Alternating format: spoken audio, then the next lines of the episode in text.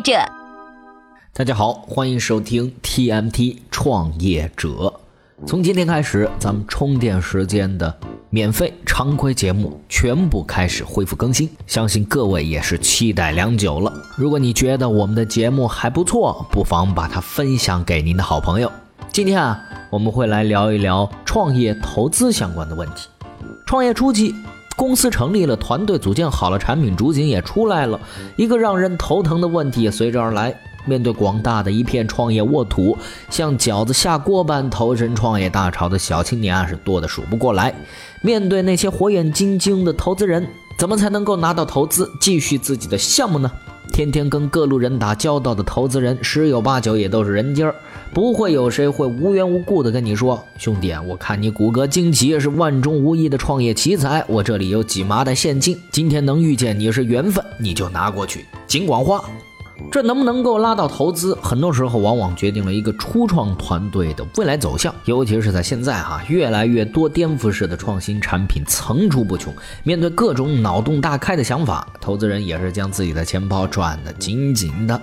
那么，究竟要怎样才能够获得投资人的青睐呢？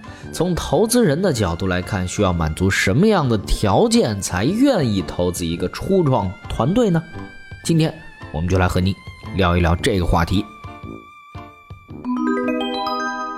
关于投资，咱们不妨先来听一个小故事。故事十分简短，在明朝建国以前，朱元璋召见了一位叫做朱生的知识分子，问他在当时形势下应当怎么办。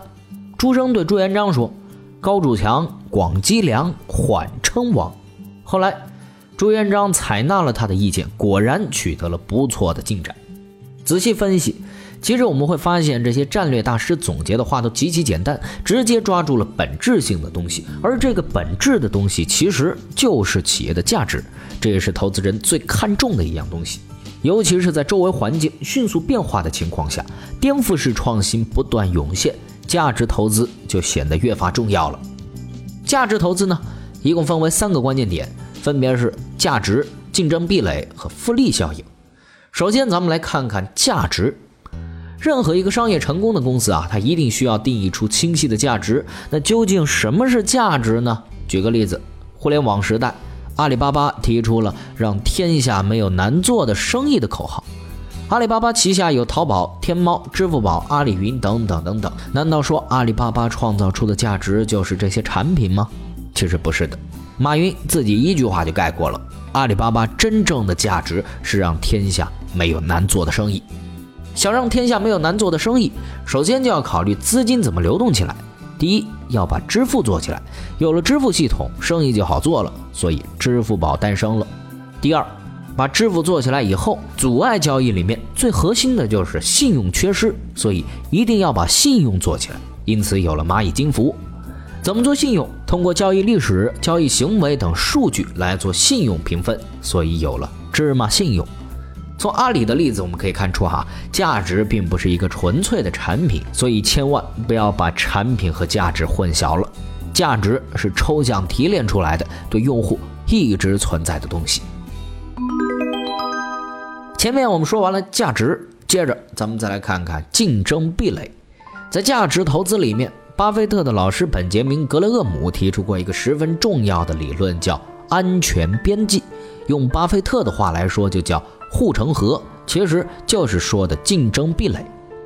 雷军曾经说过这么一句话，他说：“我最郁闷的一点就是，所有人都跟我讲小米手机卖的太便宜了，我觉得我在这一点上一点都不纠结。”其实雷军的这句话里面就包含了一个非常宝贵的价值观，他认为小米要做感动人心的好产品，要始终和用户做朋友，坚持性价比。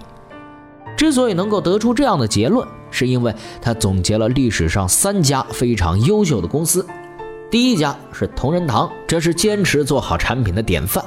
各位都知道，同仁堂是大名鼎鼎的老字号，是做药的。不过，药材这玩意儿是非标品，而且同仁堂恰恰在最不确定的非标品里面，把口碑做到了极致。第二家公司是海底捞，相信各位一定去吃过，这也是坚持和用户做朋友的典范。去吃过海底捞的朋友，一定对他们的服务是赞不绝口。什么叫顾客就是上帝？去海底捞吃一次火锅，您就知道了。第三家公司是亚马逊、沃尔玛这样的公司，他们是坚持做性价比的典范。像这一类的公司，只要你在性价比上真正坚持下去，行业竞争壁垒就会非常高，因为你所有的业务逻辑都是为用户持续提供价值。所以，为什么有的行业会出现红海，有的行业会出现寡头？这里面一定有很多因素，但是护城竞争壁垒一定是其中重要的因素之一。尤其是红海化的行业，你能干的我也能干，大家看上去都差不多的样子。真正能够守住自己位置的，其实就是差异化竞争。我做到的你做不到，我能做到肯定有一个原因，这个原因就是竞争壁垒。最后呢，咱们再来看一下什么叫做复利效应。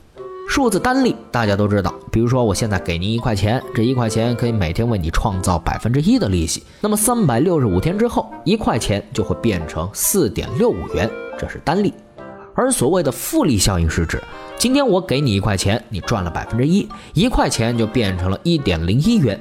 接着第二天，我不是用最开始的一块钱，而是用一点零一元来赚那百分之一的利息，然后一直这样循环下去。短时间内，单利和复利可能还看不出什么大的区别，但是经过长时间的循环之后，复利跟单利的差距可就明显了。有多大？两年之后的差距，你猜有多少倍？一千四百二十八倍。复利效应啊，告诉了咱们一个道理：不要急于求成，将自己的业务逻辑理顺之后，让业务尽快进入稳定状态。只要每天都能够比前一天进步，哪怕百分之零点一，这样持续循环下去，就有可能产生复利效应。除了复利效应之外，互联网行业还有一种非常独特的网络特征，叫做指数复利效应。其实理解起来很简单，互联网遍布了无数的节点，每一个节点都可以连接三个其他的节点。为什么 Facebook 和微信特别值钱？因为微信每一个节点和节点之间呢，就是一个连接点，每一个流动的信息都有可能有商业价值。最后啊，咱们再回过头来看。其实，价值投资的三个关键点是相互关联的。一开始，每一个创业公司都要试错，要从不断纠正错误的过程中找到最适合自己的方式，从而找到一个创造业务的价值。然后就是要把价值跟产品稳定下来，稳定下来才能构建足够高的竞争壁垒，也就是要搭建好自己的护城河，从而创造复利效应。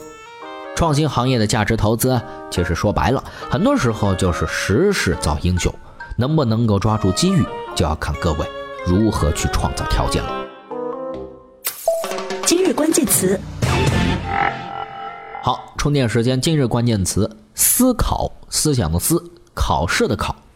英超联赛各位都知道，但是你们知道英超联赛的球员大多是九月到十一月出生的吗？为什么会出现这样的情况呢？原因在于啊，英超球员的注册时间是每年的九月。在同龄球员中，九月出生的人实际上比八月出生的人几乎大了一岁。虽然只有一岁之差，但是却对他们的职业生涯影响巨大呀。创业大潮中，周围的环境每天都在飞速变化，对于创业者来说，一步之差很可能也会产生巨大的影响。对此，创业者一定要做主动的、深度的思考。很多时候，深度思考比勤奋工作更加重要。那么，究竟具体如何去做呢？来自北卡罗来纳大学的一名心理研究者啊，通过自己的研究就解答了这个问题。您只要在公众号“充电时间”内回复关键词“思考”，思想的思，考试的考，就可以看到这篇文章了。本期节目呢就是这样，从今天开始，咱们充电时间的常规免费节目恢复更新。如果您觉得节目还不错，不妨把它分享给您的好朋友，我期待你的分享哦。好了，我们。下期再见。